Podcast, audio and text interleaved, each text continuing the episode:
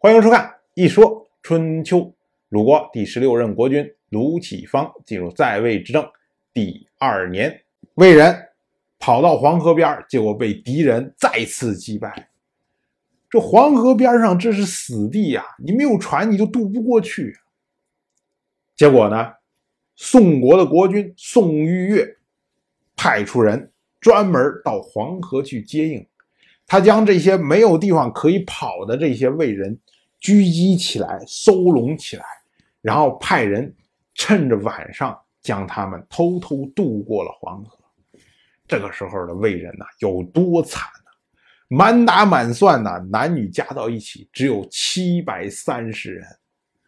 然后呢，又将魏国的两个边邑，一个叫做贡，一个叫做滕，哎，这些百姓聚拢在一起。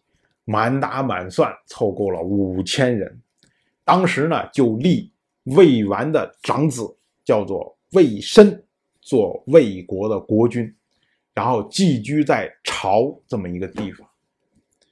这我们要说啊，为什么要立魏申做魏国的国君呢？原因就是我们前面说的，想当年魏吉被杀掉之后，魏国人可怜他，所以魏国是两股势力。一股是魏吉这一派的势力，一股呢则是魏硕和宣姜这一派的势力。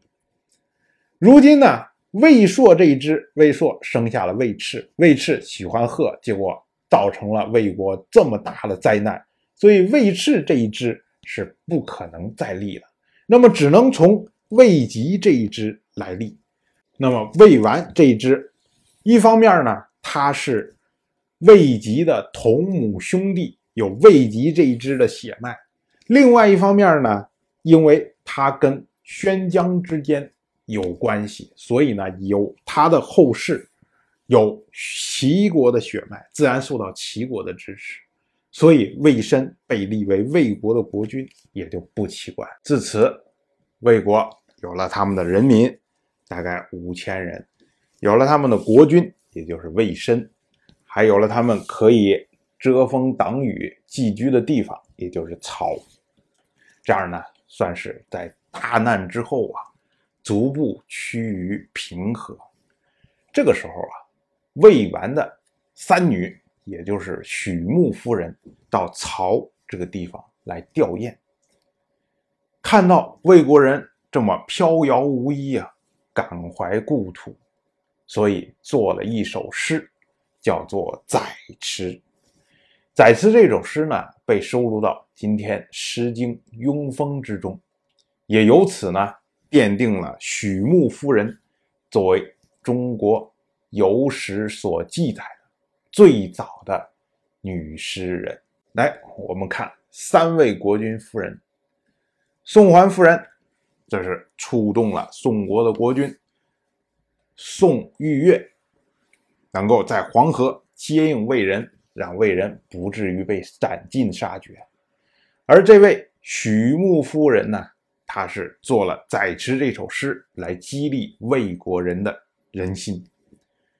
但是出力最大的呢，则是齐国的这位夫人，因为齐国的国君齐小白派他的儿子齐无亏率领车兵三百，甲士三千。来驻防朝这个地方，首先呢，要先保护他不受到敌人的袭扰。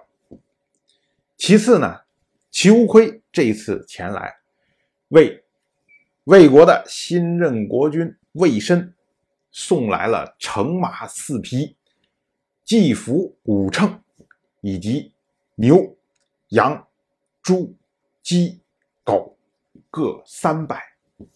此外呢，还送来了建筑门户、房屋用的材料，还特意为魏深的夫人送来了鱼皮装饰的车辆以及上等的丝绸三十匹。要说这个呀，我们就得夸一下齐小白，真是思虑周到，做事非常的有分寸。我们看啊，他所有的这些举动。首先派齐乌亏来，为什么要派齐乌亏来呢？因为齐乌亏就是魏完的长女齐子的儿子。要算起来啊，齐无亏他实际上是魏申的外甥。魏国刚遭此大难，这么大的难，这时候呢，齐小白派人来吊唁，派人来援助，派人来慰问，派的呢是跟魏申有血缘关系的人，是近亲的。所以我们看，这在用人上面就已经花了功夫。然后送给魏国的这些东西，首先送的是乘马祭服。我们要说啊。诸侯去世的时候，予以吊唁，一定要先送乘马，这是当时的习惯。而祭服呢，我们之前也讲过，服装车辆，这是由上位的人送给下位的人。理论上说呢，齐国是侯爵国家，魏国也是侯爵国家，他们是平级的。道理上说，齐国送祭服这样的事情，并不是非常合适。但是呢，现在齐小白因为他是盟主，所以呢比魏国要稍微高一个层次。那么他送服装祭服这种事情，也还能说得过去。但是最关键的是，齐小白之所以要送祭服，是因为考虑到魏国在大难之后啊，这些祭祀用的服装未必齐备，所以呢他就送过来，让你的祭祀活动。能够圆满的进行，所以乘马祭服，这体现了齐小白对魏国的人文关怀。